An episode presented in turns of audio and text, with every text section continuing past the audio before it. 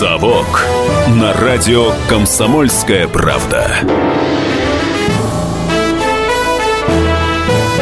Здравствуйте, в эфире радио «Комсомольская правда». Меня зовут Иван Панкин. Вместе со мной традиционно Павел Пряников, политический журналист, э, историк, основатель портала толкователь.ру. С Павлом по пятницам мы говорим про историю. Программа «Совок» — это программа для тех, кто вырос в Советском Союзе, но ничего о нем не знает, как гласит наш слоган нашей программы. Павел, во-первых, привет. Да, здравствуйте всем. А, номер, хотя нет, Сначала заявим тему, потом уже я скажу номер нашего WhatsApp и студийный номер телефона. А, говорить сегодня мы будем на достаточно стратную, незаметную тему. Мы будем говорить про, а, можно даже так сказать, творчество Алексея Косыгина. А, это один из величайших советских экономистов. И будем, в принципе, в частности, рассуждать о том, а, какие его реформы пригодились бы сегодня. Именно поэтому, именно вот ради этого поворота мы и выбрали эту тему. Потому что, ну, скажи, назови фамилию Косыгин, да? Ну, мало кто вспомнит, будем откровенны хотя это один из все-таки центральных советских аппаратчиков. Так, я все правильно говорю? Да, Паша? все правильно. А, вот теперь ты поясни конкретно, а, чтобы всем было точно понятно. И после этого я объявлю все вводные данные. Почему мы выбрали эту тему, по твоему мнению? А, по моему мнению, реформа Косыгина, а, которая проходила с 66 по 72 год, формально она никогда не завершалась, но называют годом ее 72 Это единственная реформа в истории России, которая предполагала мирное разрешение экономических вопросов. Потому что все наши реформы, и предыдущие, и последующие, показали, что есть всегда какой-то большой класс ущемленных теми или иными реформами. Так происходило и в коллективизацию, и в индустриализацию, и, естественно, гайдаровские реформы, и, и реформы столыпинские.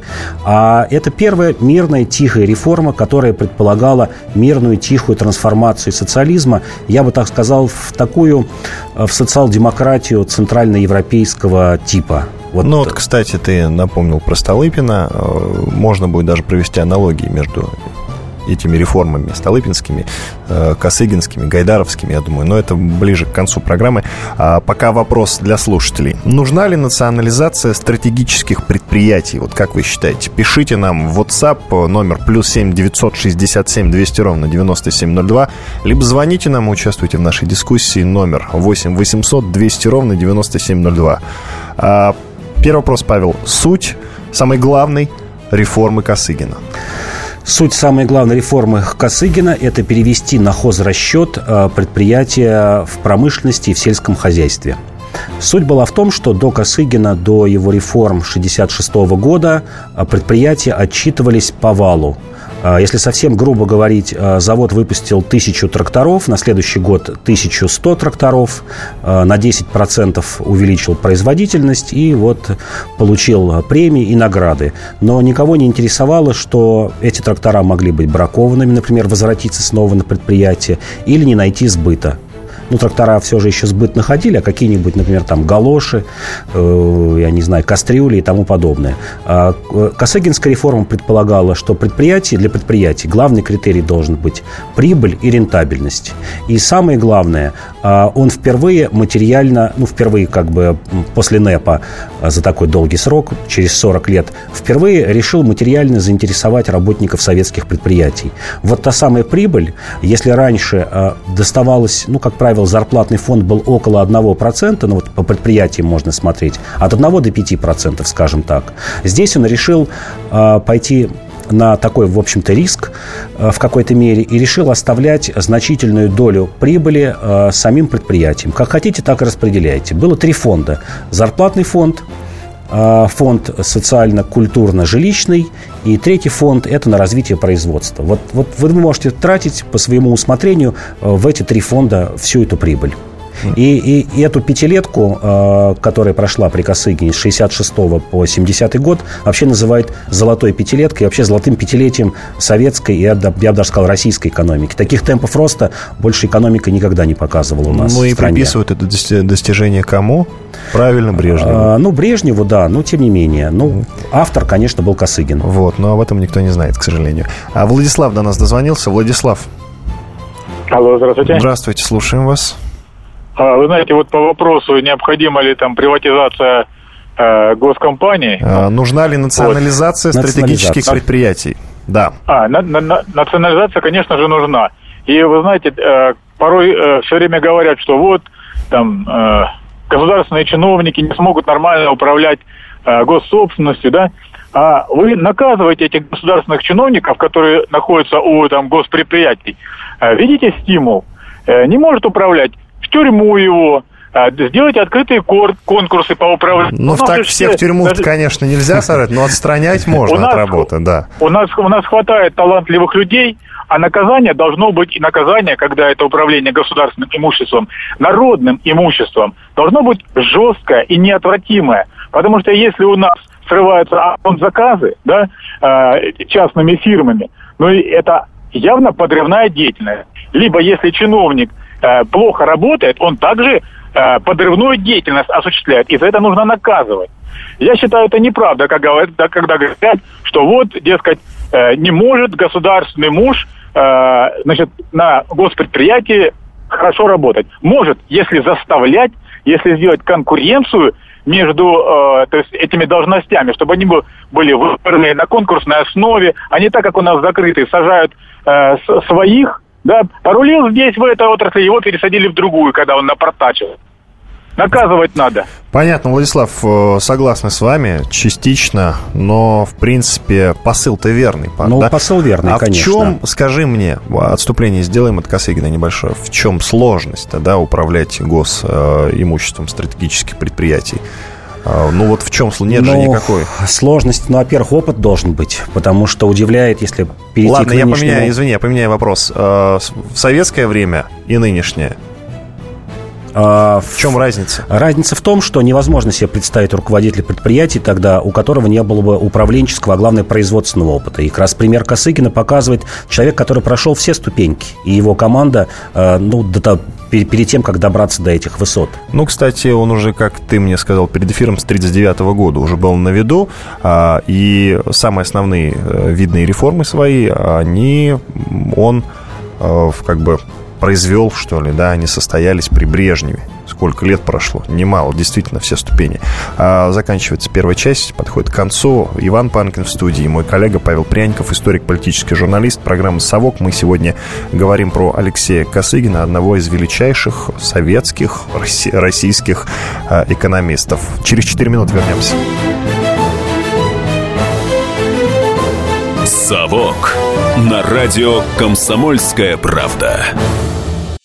Каждую субботу с 16 до 17 часов на радиостанции «Комсомольская правда» я, Леонид Альшанский, почетный адвокат России, веду передачу «Народный адвокат» и отвечаю на ваши вопросы по проблемам административного права, ГАИ, таможенник, пограничник, гражданского права, дачной амнистии, земельных отношений, обманы страховых компаний. Обо всем этом вы услышите в наших передачах каждую субботу с 16 до 17 часов.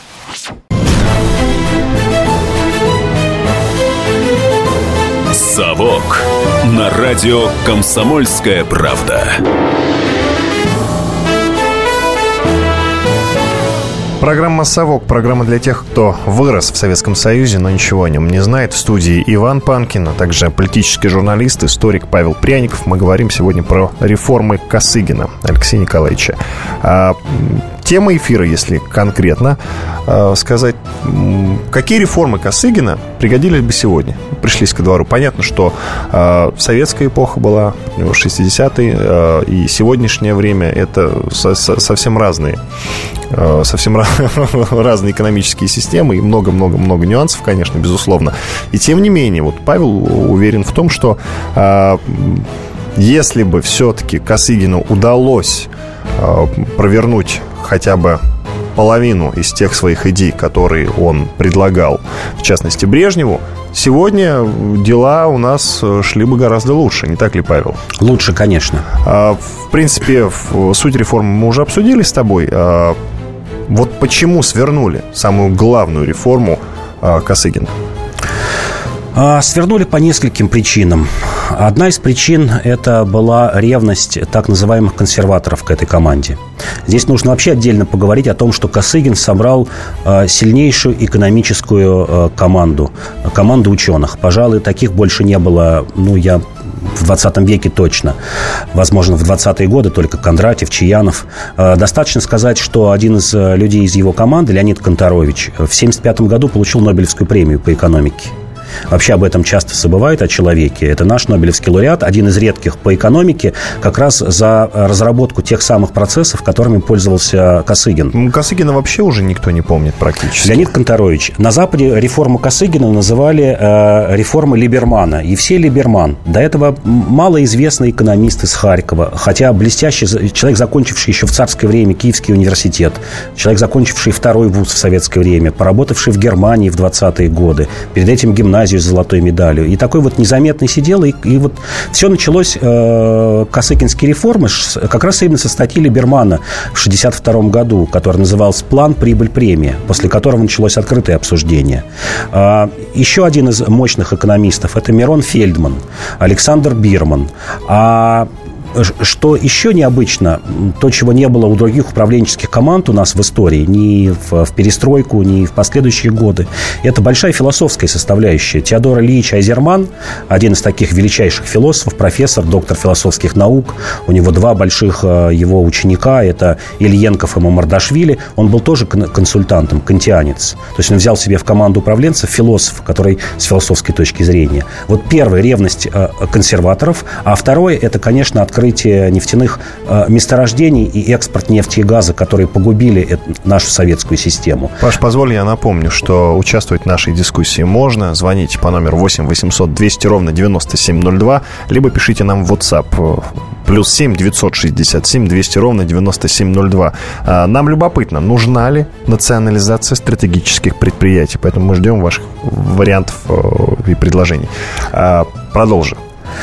А, второе, кроме того, что я сказал про хозрасчет, который был введен, а, Второй главный принцип а, косыгинских реформ, и вообще можно сказать, что, может быть, и первый, это попытка построения потребительской экономики, наконец-то.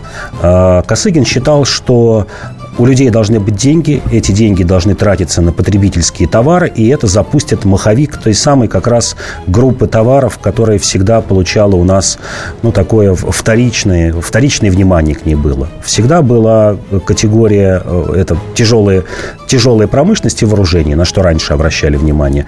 А, например, Косыгин, он же как раз способствовал тому, чтобы у нас появился АвтоВАЗ, а, целиком закупленный завод у итальянцев. Последний, когда мы это делали, это годы войны, во время время войны, когда американцы нам поставили несколько заводов по переработке бензина, э, нефти в бензин, в, в авиационное топливо. То есть 20 с лишним лет э, такого не было. Ну, естественно, до этого была индустриализация, когда мы целиком покупали заводы, не отдельные технологии. И Косыгин делал огромную ставку на автомобилизацию. Он считал, что общество должно быть автомобили... Э, автомобилизировано. Жилищное строительство. То, чего добивался Косыгин и частично добился, это э, кооперативные дома, жилищно-строительные кооперативы. Э, Перед этим мы вот в одной из наших передач говорили о том, что в, при мы Хрущеве... Про говорили, да. да. Что угу. было свернуто такое мощное направление, как э, строительство жилья за собственный счет гражданами. Но так называемые было... Брежневки-то все-таки появились. Появились. И Косыгин появ... руку приложил. Да, Косыгин, который угу. тоже сказал, что нужно прекращать вот это вот издевательство над людьми, хрущевки, без лифта, которые там требуют большого капитального это он когда ремонта. сказал, а они вот на и поныне стоят. Ну да, да, поныне стоят, но тем не менее. Потребительская экономика, его э, цель была еще одна из э, целей. Это товар длительного производства. Это холодильники, стиральные машины. Есть цифры, сейчас их там глупо называть. Я, ну, я, например, цифру назову, что каждый год э, при Косыгине нарастающим производством холодильников росло, по-моему, на плюс 400 тысяч. То есть прибавлялось каждый год. Э, Косыгин начал свою реформу в 66 году с 12 автомобилей на тысячу человек. А 71 год это 21 автомобиль. Это рост почти в два раза автомобилизации. Угу. Это его одно из направлений. До было. нас дозвонился Юрий, давай его послушаем. Добрый Юрий, вечер. Добрый. Ну, во-первых, э, вы о холодильниках сказали. У меня холодильник был только неделю назад металлолом сдал. Дон-2. 50 лет отработал. Вот так вот советская Со Советские холодильники да, совершенно роскошные. Да, Я да. тут не спорю с вами. Особенно морозильное отделение в них. Они просто Там потрясающие. не было морозильного отделения. Он был абсорбционный, без двигателя. Тока много брал, но морозил хорошо. Ну, 50 лет все-таки вышел из строя, металлолом сдал. Значит, эм, хочу еще напомнить. В советское время были золотодобывающие артели старательские. Но колхозы, они, так сказать, были колхозы, но под фактически государственным управлением находились. А вот эти вот золотодобывающие артели, это вот был кусочек капитализма э, в социализме, это правда. Национализировать надо добывающую промышленность, уголь, нефть, газ, бокситы, золото, серебро, уран, марганец, ну и так далее. Железные дороги обязательно, космонавтику, ну и так далее. Ну, короче, если, все. Если кому-то хочется быть хозяином металлургического завода, за свои денежки сам построй завод, сам построй дом, ну и, пожалуйста, и вперед, раз ты такой деловой и богатый и умный. Я бы еще элект- электроэнергию добавил. Да, и электростанция обязательно. Ну, в общем, как я и сказал, все. Спасибо большое. Я напомню, что мы задаем очень простой вопрос, так как у нас все-таки историко-политическая программа, да? А нужна ли национализация стратегических предприятий? Звоните нам, наш студийный номер телефона 8 800 200 ровно 9702, либо пишите в WhatsApp номер плюс 7 967 200 ровно 9702. Зачитаю несколько сообщений из WhatsApp. А, вот кто-то пишет. Один в поле не воин, на местах все равно все вязло и тонуло в приписках, хищениях и показухах. Ну, никак, пишет нам кто-то. А, далее номер. Какие-то странные смайлики. А, под национализацию предприятий я подразумеваю, должны попадать металлургические предприятия. К сожалению, их структура в дальнейшем не позволит развиваться экономически из-за своей громоздкости. Поэтому я бы начал строить на базе этих предприятий более мелкие, но конкурентоспособные. А школу металлургии надо беречь, Макар пишет. И вот еще сообщение в два слова. Очень нужна. И четыре восклицательных знака. Вот. А, итак, продолжим говорить про Косыгина Алексей Николаевич. А, вот смотри, в альтернативную историю немножко поиграем.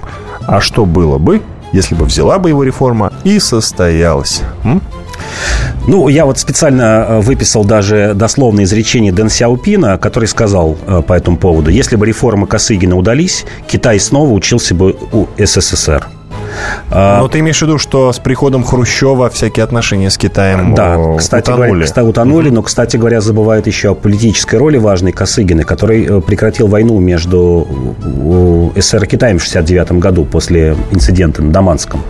Э, за, впервые за долгий срок советский высокопоставленный чиновник полетел в Пекин и прямо на аэродроме договаривался э, с китайцами о том, чтобы война, не дай бог, не случилась. И делал ставку, кстати, на Китай, говорил, что надо с ним мириться. Но маршал Устинов, такой вот один из мастодонтов, консерваторов того времени, который говорил, нет, нет, это второй наш э, противник, э, кроме США, это Китай, и надо готовиться к войне.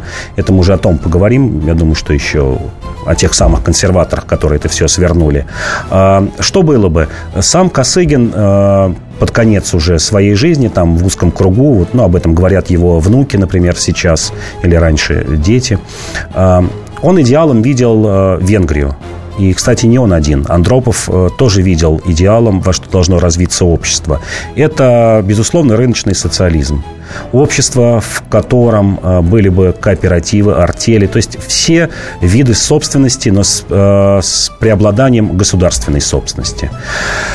Это, безусловно, такой тип, ну, наверное, да, как мы в начале передачи говорим, то, на чем строилась э, центральноевропейская социал-демократия. Там, например, Швеция, Финляндия с, э, с большим государственным участием, с госконцернами, э, которые начали приватизироваться только в 80-е 90-е годы.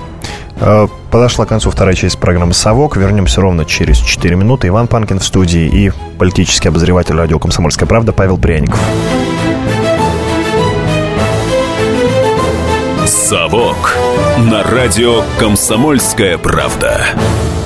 И сошлись они в чистом поле, и начали они биться. Каждый за свою правду. И не было в той битве ни правых, ни виноватых. Звон стали. Крики поверженных. Самый беспощадный проект радио «Комсомольская правда». Радио «Рубка». Столкновение взглядов, убеждений и принципов. У гостей в студии всегда полярные мнения. Слушатели участвуют и голосуют. Нам есть о чем поспорить. Остро, жестко, жестоко. Программу «Радио Рубка» слушайте на радио «Комсомольская правда». Каждую среду в 18.05 по московскому времени.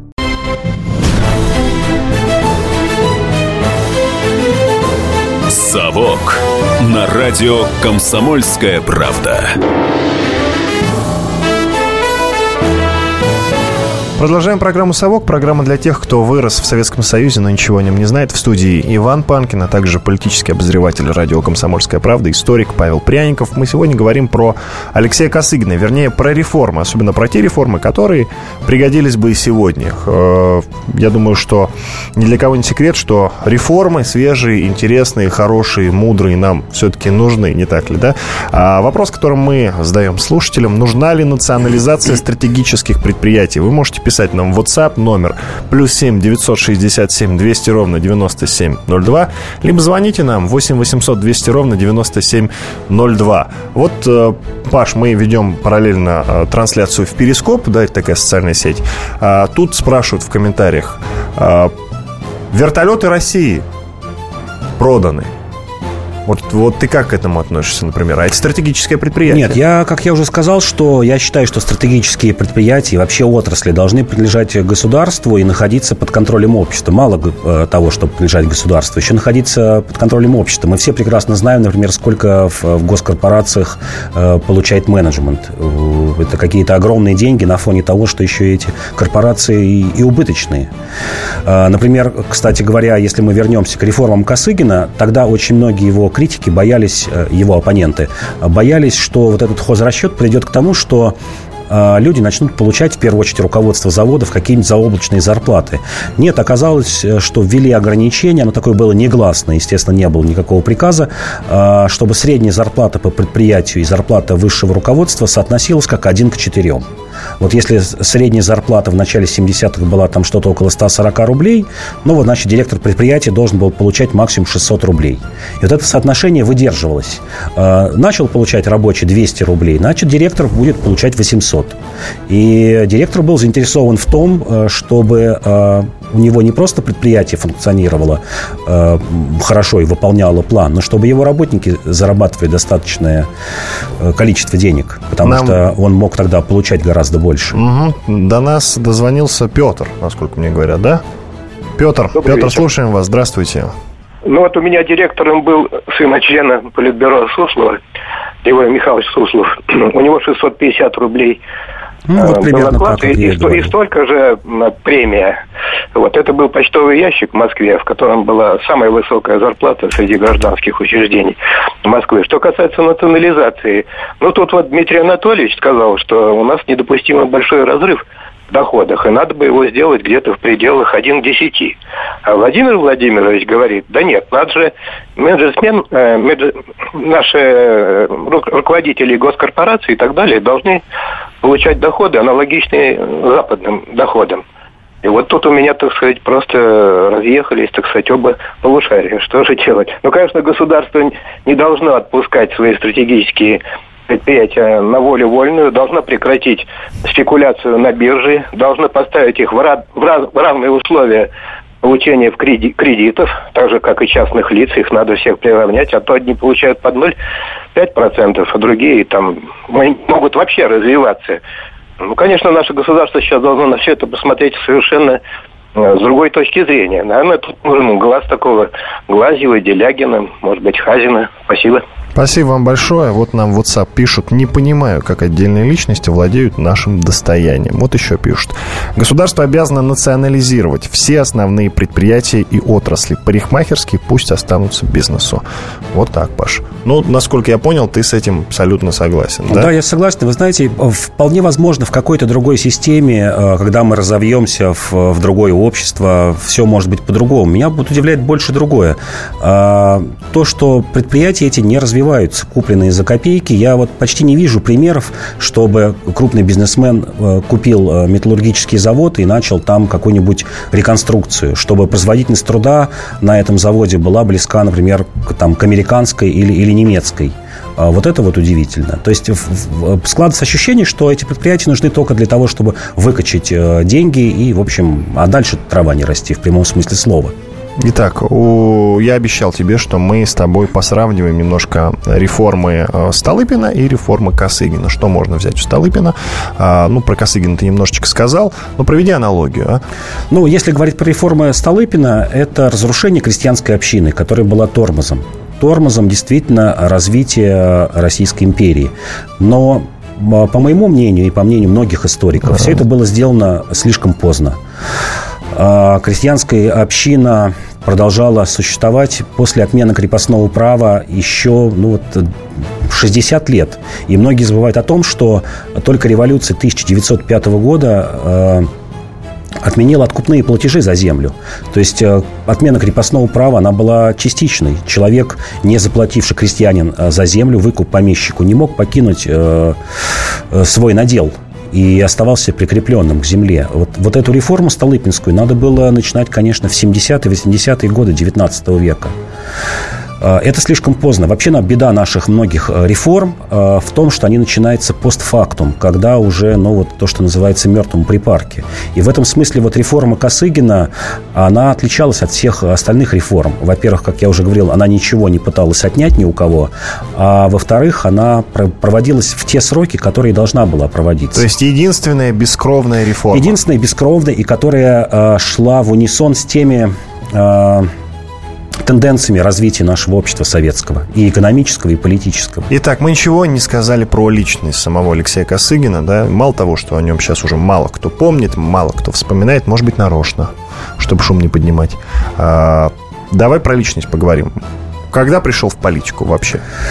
В политику пришел после чистки 1937 года. Это вот тот самый социальный лифт, репрессии 1937-1938 года, которые вознесли э, многих людей, ну, относительно молодых, по меркам того времени даже уже Косыгин не считался молодым, он 1904 года э, рождения был. Ну да, а, совсем молодой мужчина. Да, в 1939 году, в 39 году он стал наркомом легкой промышленности и э, стал зампредом э, Совета министров. Ну, как сейчас сказали бы, Хотя Иберия, в общем-то, Иберия вот в достаточно молодом возрасте уже был достаточно крупным парадчиком, да? Да. Да. Ну, вот ты Косыгин, Косыгин четвертого года рождения. В 15 лет человек ушел в Красную армию в 19 году. С 15 до 17 лет защищал Петроград. Закончил техникум. А, полковник командовал, как Гайдар, нет? Нет, полковник командовал, нет. А, закончил техникум кооперативный. И 20-е годы занимался кооперацией очень активно в Сибири. А, после чего за ним закрепилась даже такая, ну, по тем временам опасное, опасное прозвище СССР. Например, вот в 70-е годы маршал Устинов так вот в узком кругу и говорил, ну что там наш СССР что-то придумал. Потому что кооперация, она продолжала идеи СССР, великих экономистов, в том числе 20-х годов, Кондратьев и Чаянов. Которые в начале 20-х не смогли взять да, власть. Да, которые угу. не смогли взять власть. И, и вот, это им припоминали постоянно. Припоминали, да. Конечно же. А, второй раз э, чудом Косыгин избежал э, репрессий. Это конец 40-х годов после разгрома ленинградской группы, так называемой, Кузнецова, потому что через свою жену, он сам был ленинградец, надо об этом сказать, петроградец, выходцем из Петрограда еще 1904 год, Петербург даже. А, и жена его была дальней родственницей Кузнецова. Но вот, как говорят, там, по слухам, Сталин спас ему жизнь, а, ну, не то что спас, а решил не репрессировать, потому что ценил его действительно как производственник. Нам пишут WhatsApp. Я родился в этой стране, я гражданин этой страны, я, по сути, совладелец этой страны. И я против, что у меня забирают деньги в виде налогов, а кто-то владеет частью общего пирога.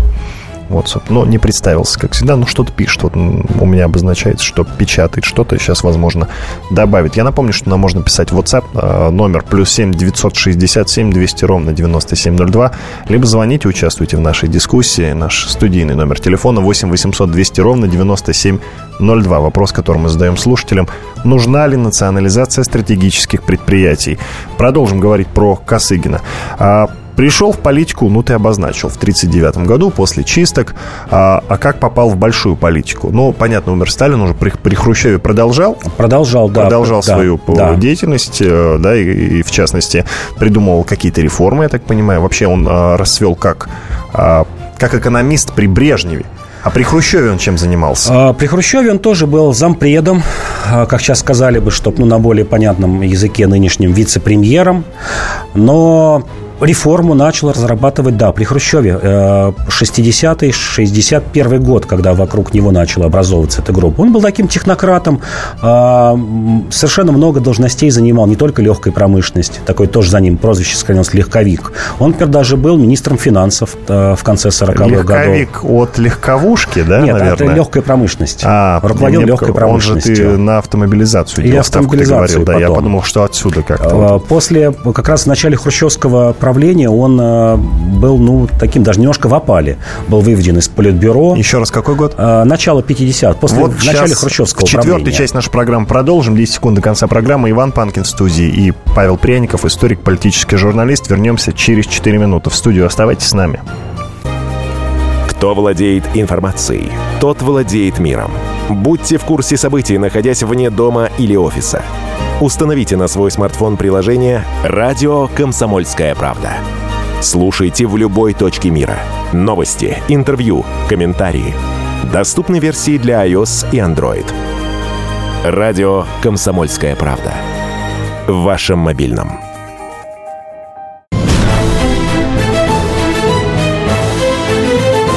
«Совок» на радио «Комсомольская правда». Заключительная, четвертая часть программы «Совок». Программы для тех, кто вырос в Советском Союзе, но ничего о нем не знает. В студии Иван Панкин, а также мой коллега, политический обозреватель радио «Комсомольская правда» Павел Пряников, историк и основатель портала толкователь.ру. Мы сегодня говорим про реформы Косыгина. Ну и, в принципе, про жизнь и судьбу Алексея Косыгина. Так уж вышло, что совсем немного пока об этом поговорили, потому что основную ставку, конечно, делаем на экономику. Вопрос, который мы задаем слушателям, э, звучит так. Нужна ли национализация стратегических предприятий? Пишите нам в WhatsApp номер плюс 7 967 200 ровно 9702, либо звоните, участвуйте в нашей дискуссии номер 8 800, 8 800 200 ровно 9702. Мы ждем ваших звонков. А вот... Э, а, ну, в принципе, я все, нач... все зачитал, то, что было. А, то, что было приличного сказано про нашу экономику из WhatsApp, поэтому продолжим разговор. Мы а, в третьей части, в конце третьей части нашей программы закончили на том, что а, Алексей Николаевич был в опале. Это было в начале 70-х годов. Поподробнее об этом. Ну, так прямой опалы не было. А, формально Косыгин занимал должность председателя Совета Министров, как сейчас сказали бы, премьер-министра с 64 по 80 год, 16 лет. Дольше его никто не был а, премьер-министром в российской истории, в новейшей. Но в начале 70-х годов а, началось, началось свертывание реформ Косыгина. Свертывать начали по причине простой и прозаичной э, который, э, по этой причине мы сейчас имеем ту экономику, которую имеем. Это начало экспорта углеводородов э, в Европу, нефти и газа. Косыгин, безусловно, как премьер-министр, э, развивал эту отрасль и считал, что за ней будущее. Но верхушка, в частности Брежнев и люди, приближенные к нему, и министр обороны, маршал Устинов, они считали, что эти деньги должны идти на вооружение. На... Вместо того, чтобы строить потребительскую экономику, то, за что ратовал Косыгин, э, эти деньги должны, на эти деньги строиться ракеты, корабли и, и все прочее. Приближал, приближался Афганистан. Приближался Афганистан. Если уж угу. совсем говорить, кстати говоря, Косыгин был единственным человеком в Политбюро, который голосовал против ввода войск в Афганистан. Но Брежнев Понимал. тоже не был за. А Он остальные воздержавшиеся. Да, да, да. Там было много воздержавшихся, но вот твердую точку зрения отрицательной дал Косыгин. А, Восьмая пятилетка, как я сказал, была самой удачной за всю историю 20 века и, пожалуй, даже 21 века. Наш ВВП вырос за эти пять лет на 49%. То есть в полтора раза. А дальше пошло снижение темпов. Э, девятая пятилетка с, э, там, до 75 года была еще более-менее нормальной. Дальше снижение, снижение. К перестройке мы получили рост, например, в сельском хозяйстве всего лишь плюс 1% в год, а ВВП на уровне 2%. Хотя формально заявлялось 4, но 2%. А подрубило еще то, что Косыгин сначала умерла его жена, 67 год, которую он очень сильно любил. Вообще он по своей сути был таким немного аутистом, как сейчас сказали бы. Да-да, я, я вот хотел сказать, что да. он, характера-то у него не было, да. при этом эффективный менеджер. При этом эффективный менеджер, Это все за счет команды? За счет команды, за счет э, подбора кадров и за счет огромного опыта с другой стороны, он же заставил себя слушать и на да, себя работать. Да. А затем, в 1972 год, пошли перебои со здоровьем, с сердцем. В 1976 году он перенес инфаркт, и после этого уже не мог э, полноценно руководить Советом Министров. А в 80-м году, там за несколько дней до смерти, уже попал в больницу, его вынудили написать э, отставку по собственному желанию. Тоже редкий случай такой, когда у нас человек еще, в общем, живым уходит в отставку с таких ответственных должностей, и после этого умер.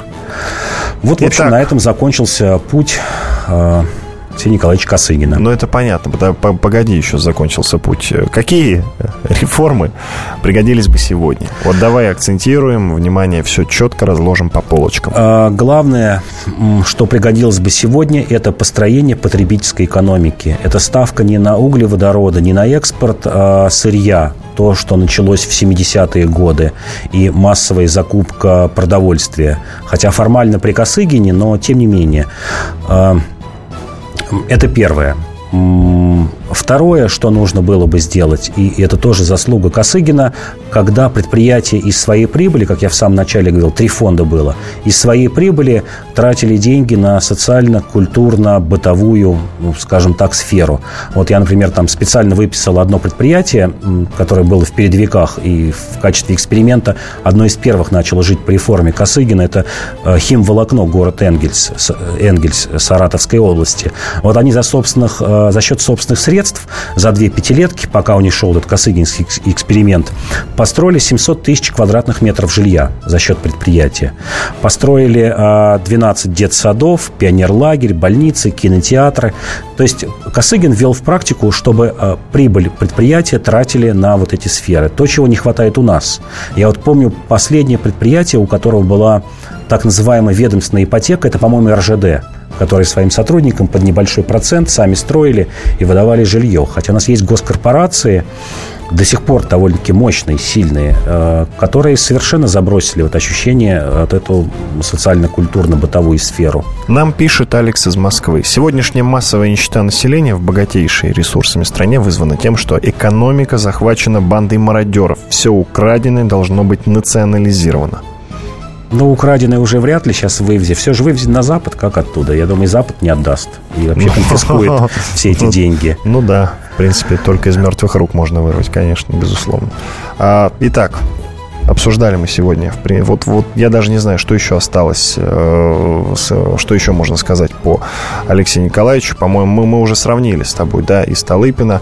А с Гайдаром не сравнили? С Гайдаром, да. С Гайдаром. Да, вот, Гайдар. э, в принципе, почему Гайдар тогда не использовал косыгинские э, реформы? А, но это мы уже уйдем такой немножко в диссидентскую отрасль. Но, тем не менее, вообще же Гайдар и вообще все эти экономисты 90-х годов, они же выросли из начала 80-х, из, из экономических кружков таких легальных.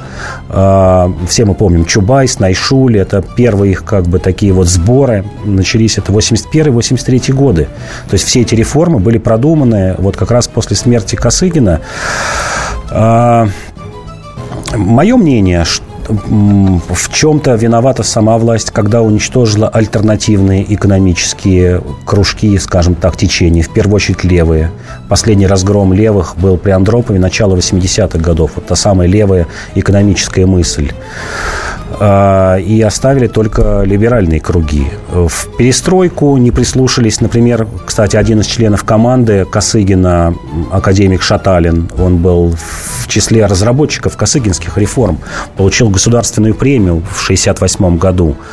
Э, Горбачевым был отвергнут, был отвергнут Ельциным, Но вот здесь сложно сказать, почему. Ощущение было, что просто верхушка тогда э, приняла ну, циничное решение на, на слом системы. Не на реформацию, как э, то, что думал Косыгин, улучшить социализм. И даже если идти к капитализму, каким-то элементам, то эволюционным путем. Сам Косыгин говорил, что его реформа рассчитана примерно на 25-30 лет. Вот если она началась в 66 году, значит, где-то, ну, получается, вот прибавьте 90-95 год, как он считал, примерно мы должны были прийти там к условной Венгрии или Финляндии примерно, к тому, что было.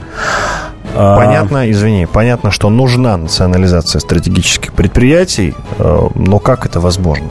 Это вообще возможно? возможно через выкуп. Мы это видели. Мы видели, как та же Роснефть выкупала у British Petroleum. А, мы видим э, прекрасно крупные предприятия. Но она-то выкупала уже после того, как с British Petroleum в Мексиканском заливе приключилась ну, история. Тем не менее. Да? То, есть это, то есть это British первый... Petroleum был вынужден продавать. Да, то есть первый путь это выкупить. Второй путь э, мы видели в прошлый кризис, и особенно в прошлый кризис, 8-9 э, год, когда государство помогает огромным предприятиям, например, алюминиевым, выдает им кредиты, но взамен ничего не берет. И вообще неизвестно, отдали, бы, от, отдали ли эти предприятия кредиты. Э, вот мое мнение, что можно было бы забирать какой-то процент акций в залог. Если не отдаешь, то забирать эти проценты вот таким постепенным, частичным путем национализировать.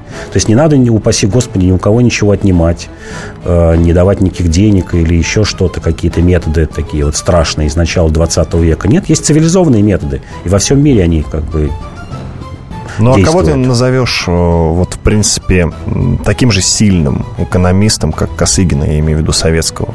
Кто-нибудь хотя бы, хотя бы близко с ним рядом стоит? Ну вот я бы сказал, что, наверное, команда Шаталина последняя была. Э, Абалкин, академик Львов, это 80-е годы. Но, пожалуй, как я уже говорил, время ушло. Вот в чем особенность остальных экономических реформ, когда нужно было действовать по горячим следам, что называется постфактум, когда было поздно и применять какие-то чрезвычайные меры. Понятно, что эти реформы назрели, вот как мы сейчас говорим, в 60-е, максимум в начале 70-х годов, когда можно было бы поменять систему и эволюционировать спокойным э, путем без тех катаклизмов, которые с нами случились. Ну, Это понятно. урок на будущее, что нужно вовремя реагировать на изменения в обществе. Иван Панкин и Павел Пряников, историк, политический журналист. Э, программа «Совок». Вернемся через неделю. До свидания. До свидания. «Совок» на радио «Комсомольская правда». Историю пишут победители. Они же ее и фальсифицируют. Я Николай Сванидзе. Я расскажу вам, как все происходило на самом деле. Я выбрал самые яркие и важные исторические события года, а также вроде бы незаметные, но значимые факты, которые оказали влияние на ход истории. Один год из жизни России глазами ее жителей. Документальный сериал «Исторические хроники» с Николаем Сванидзе. Слушайте каждую среду в 22.05 на радио «Комсомольская правда».